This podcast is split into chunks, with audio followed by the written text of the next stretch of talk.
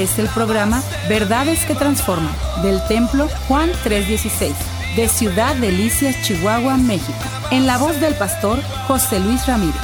Contáctanos al teléfono 639-477-2525 o al correo electrónico juan316templo gmail.com o visítanos en la avenida 18 y calle 41 Sur, Colonia Lindavista. Verdades que transforman. Comenzamos.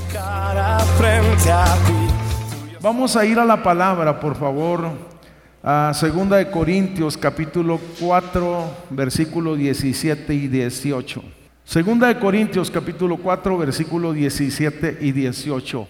Vamos a estar hablando acerca de fe ante la adversidad. Ese es el tema que vamos a estar hablando. Segunda de Corintios 4 17 dice, porque esta momentánea y leve tribulación, esta y leve tribulación nuestra produce una cada vez más excelente y eterno peso de gloria, no mirando nosotros las cosas que no se ven, sino las cosas que se ven.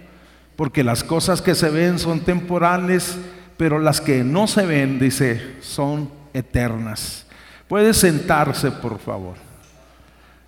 Ahí apareció otra versión, pero el contenido es exactamente el mismo. La cultura moderna o los tiempos modernos siempre nos gusta lo mejor de la vida. Y tratamos de quedarnos con esos momentos felices. Y es muy común, más común entre las mujeres que en los hombres, que si hay alguna reunión, inmediatamente sacan el teléfono y todos felices, todos contentos, la mejor sonrisa, el mejor vestido, todos sonrientes. Presentamos, presentamos siempre nuestra mejor, nuestra mejor pose. Pero hay momentos también que son difíciles, la realidad de la vida nos coloca en situaciones eh, distintos cada día. Y en ocasiones cuando nos encontramos con estas situaciones en particular, eh, podemos frustrarnos y podemos pensar que Dios nos ha dejado, nos ha abandonado y que por ser cristianos deberíamos de estar exentos de situaciones, de pruebas, de adversidades o de problemas.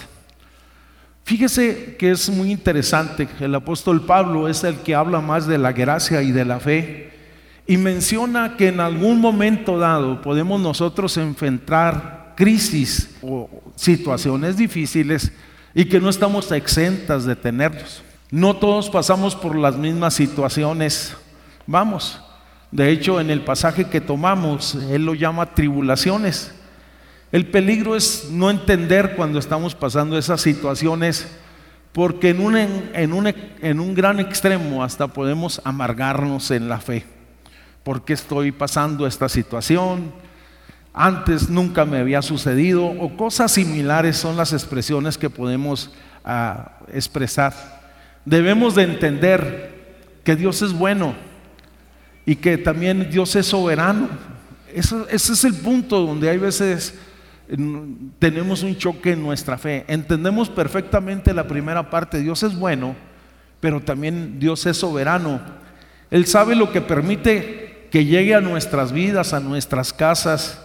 No busquemos más explicaciones, solamente confía en el Señor, porque la Escritura dice que a los que aman a Dios todos le ayudarán a bien. La pregunta para usted, ¿usted ama a Dios? La pregunta para usted, ¿usted ama a Dios? Entonces, si está en un momento difícil en su vida, crea, oiga, que todo le ayudará para bien. Es interesante notar cómo San Pablo expresa esos momentos difíciles. Fíjese que él le llama esta leve tribulación. Nosotros solemos magnificar los problemas, las adversidades. Vamos, y quisiera decirle que San Pablo no era una persona despistada sino que pasó por una serie de situaciones bastante complicadas. Es más, me atrevo a decir que pasó más problemas que lo que usted y yo tenemos, mm, pero por causa de la fe. Porque nosotros enfrentamos adversidades económicas, familiares, eh, de enfermedad o cosas como estas, pero San Pablo enfrentó situaciones de adversidades en la fe. Fíjese, lo apedrearon, lo arrastraron, lo dejaron en una ocasión como muerto, muerto, llegaron los hermanos de aquella comunidad, oraron por él y él se levantó, oye, vamos, se sacudió la ropa y siguió predicando el Evangelio. En más de una ocasión rasgaron sus vestidos, lo azotaron, oye, eh, impresionantemente lo llevaron a la cárcel, padeció naufragios, padeció hambres, vamos, y constantemente estaba en riesgo y en persecución por causa de los judíos.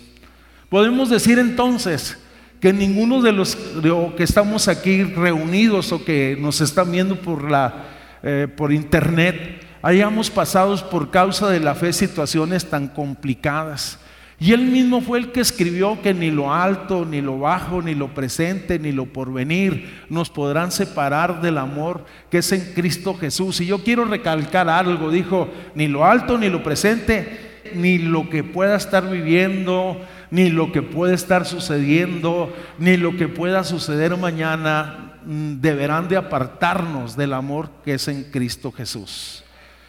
Creo que es modelo, vamos, desde luego, al decir esta leve tribulación, no está complaciéndose en el castigo y en las aflicciones que él tenía, sino que él sabía que esa leve tribulación momentánea provocaría en su vida un excelente y peso eterno de gloria. Es más, él estaba consciente que si vivía, vivía para el Señor y que si moría, pues moría para el Señor. Y por eso Él dijo, así que si vivamos o muramos, somos del Señor. En otras palabras, pase lo que pase en este, oiga, somos de Dios. La realidad nosotros solemos aferrarnos a la seguridad, a la comodidad y a todas las cosas buenas. Y cuando pasamos por momentos difíciles, pues como que nuestra teología se mueve y nuestras convicciones también. Creo que el desafío es enfrentar tu presente desde una perspectiva de fe. El desafío que tenemos hoy como creyentes, oiga, porque vamos a enfrentar la vida y vamos a enfrentar problemas y vamos a enfrentar crisis, vamos, pero tenemos que enfrentarlas desde una perspectiva de fe. Nuestra fe, desde luego, puede ser probada. Esa es la realidad de las cosas. Primero que nada, no debemos de sorprendernos cuando enfrentamos, oye, situaciones adversas en nuestra vida. Primera de Pedro, capítulo 4, versículo 12, dice lo siguiente, no se sorprendan de la prueba de fuego, que serán sometidos como si les estuviera sucediendo algo insólito o algo extraño.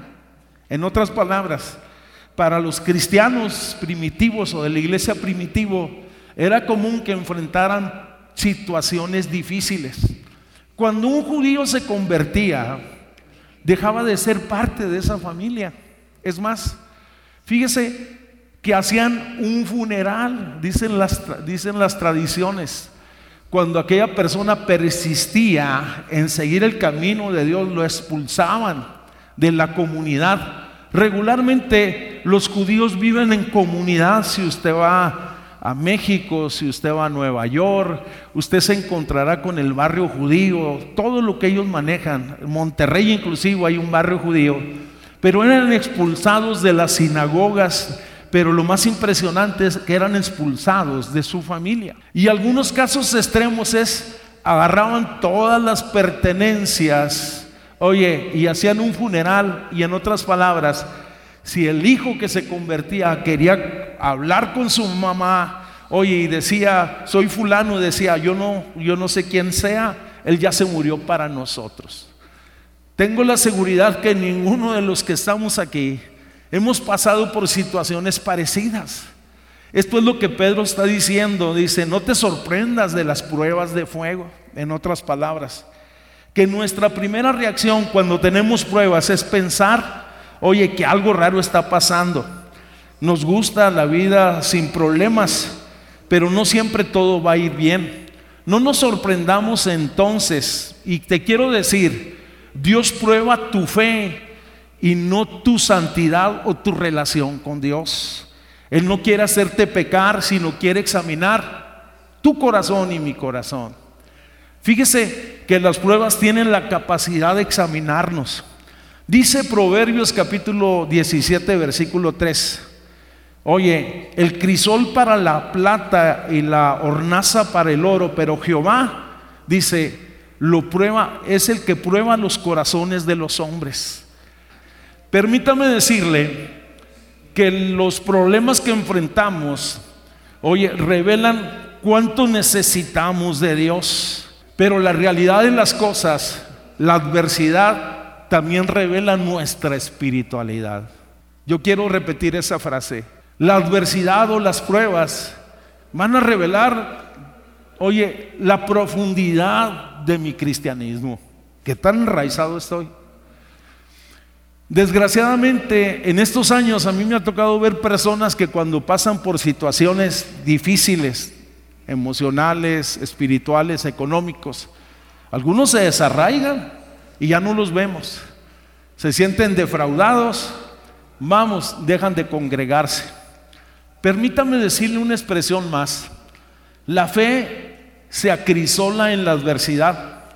No estoy diciendo que la tribulación aumenta mi fe, sino que la crisola, la hace más fuerte como el oro que se purifica en el fuego. Vamos, tendrá un mejor quilataje. La persona que supera las crisis, la adversidad, las tentaciones y las pruebas, hermanos, su fe es, más fuerte. Después dice, me probará y saldré como el oro, fue lo que dijo Job. Fíjese que es muy interesante que José el soñador conoce la historia en el libro de Génesis. Oye, la tribulación lo preparó para gobernar el reino de Egipto, el reino más importante del mundo, pero también para poder reconciliarse con sus hermanos que lo habían tratado tan mal y que los pudo perdonar. David sufrió el destierro y la persecución, lo preparó oye, para ser uno de los mejores reyes del pueblo de Israel. Job, el clásico, el patriarca, la tribulación lo hizo más consciente de sus debilidades y en medio de la tribulación, de la angustia y de su enfermedad y de sus carencias, ahí conoció a Dios. Él dijo, de oídas te había oído, pero ahora mis ojos te ven. En otras palabras, te conozco yo hablaba de ti, yo te temía a ti, pero ahora sé que esa adorada claridad es realidad, que eres vivo, que eres poderoso, que eres real, que te manifiestas, que te acercas, que me consuelas, que tienes cuidado de mi vida. Si esta es su experiencia, denle un fuerte aplauso al Señor, que está con nosotros todos, todos, todos los días. Permítame decirle, la adversidad nos quiebra o nos hace madurar. Se lo digo de vuelta. La adversidad nos quebranta, nos quiebra o nos hace madurar. Esto es interesante. Deuteronomio capítulo 8, versículo 2 dice, y te acordarás de todo el camino, hablando el Señor de su pueblo, por donde te ha, te ha traído Jehová tu Dios estos 40 años en el desierto para afligirte, para probarte Dice, para saber lo que había en el corazón, si habías de guardar sus mandamientos. Lamentablemente hay muchos cristianos que viven fuera de la realidad espiritual. Y yo quiero detenerme aquí poquito, que viven en base a sus emociones, que son simpatizantes, que no están arraigados en la fe ni fundamentados en la palabra. De tal manera que cuando llega la prueba, oye, no tiene la palabra en el corazón ni en los labios para enfrentar la palabra.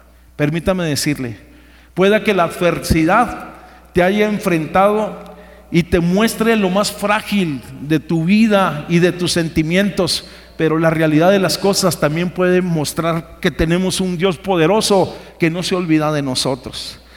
Hebreos capítulo 11, versículo 5, versículo 5, 8 dice, aunque era hijo, refiriéndose a Jesús, por lo que aprendió, la obediencia y habiendo sido perfeccionado vino a ser autor de eterna salvación para todos, dice, lo que le obedecen. Con esto le estoy diciendo que Jesús mismo fue probado y aprobado de parte de Dios. Cuando nosotros vemos la vida de Jesús, fue una vida, oye, que pasó por la cruz, que pasó por el oprobio, que pasó, que recibió calumnias, todas esas cosas. Oye, la realidad, el paso hoy, tal vez tú digas, bueno, usted está hablando de Jesús, pero Jesús es nuestro modelo, Él es digno de imitar. Vamos, esa es la realidad de las cosas. Nosotros hoy, y basados en el pasaje que hemos tomado, podemos entender que la fe se sostiene en los recursos divinos Pablo estaba de pie, puesto tenía la, mirada puesta, oye, en las promesas de Dios. Con todo lo que le había sucedido a Pablo, era suficiente para que él se hubiera regresado a su antiguo trabajo, a sus antiguas ocupaciones, a su antigua religión, mas sin embargo seguía firme. El eterno peso de gloria era una realidad en la vida de Pablo, era visible. Vamos, su confianza estaba puesta en Dios. La fe en Dios es la que nos sostendrá a cada uno de nosotros. Es pues la dinámica de fe, oye, que está registrada y la experiencia y la vivencia de los héroes de la fe que aparecen en Hebreos capítulo 11. Es pues la fe, la certeza de lo que se espera, la convicción de lo que no se ve. En otras palabras, los antiguos tenían una confianza o su confianza puesta en el Señor. Y me llama mucho la atención lo que dice y empieza a resumir los hechos de la fe.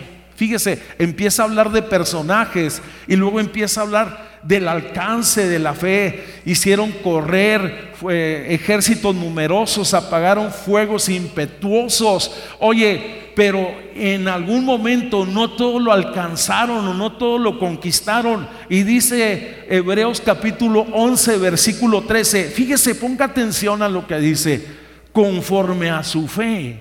Oye, murieron todas estas personas que mencionan antes sin haber recibido el cumplimiento de las promesas. Más bien la miraron de lejos y la saludaron y la confesaron que eran, este, eh, eran extranjeros y peregrinos en la tierra prometida. Impresionante es esto.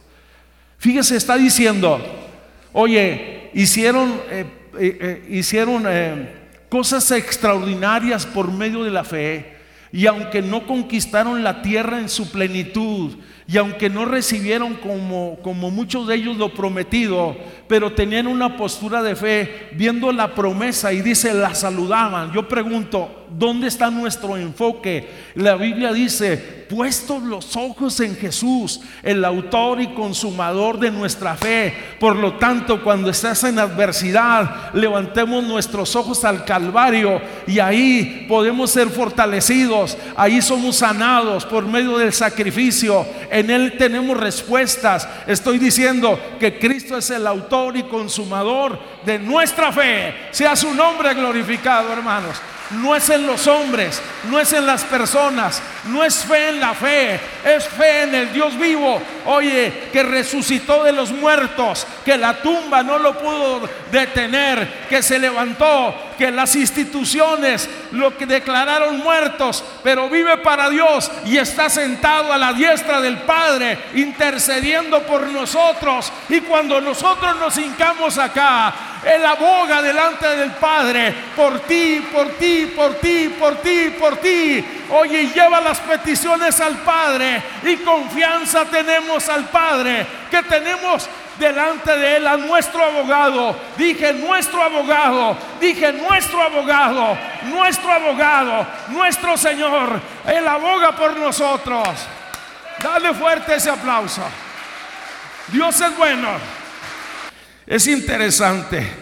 Oye, probablemente la adversidad que te ha, ha, venido a tu vida, te ha entristecido, te ha frustrado.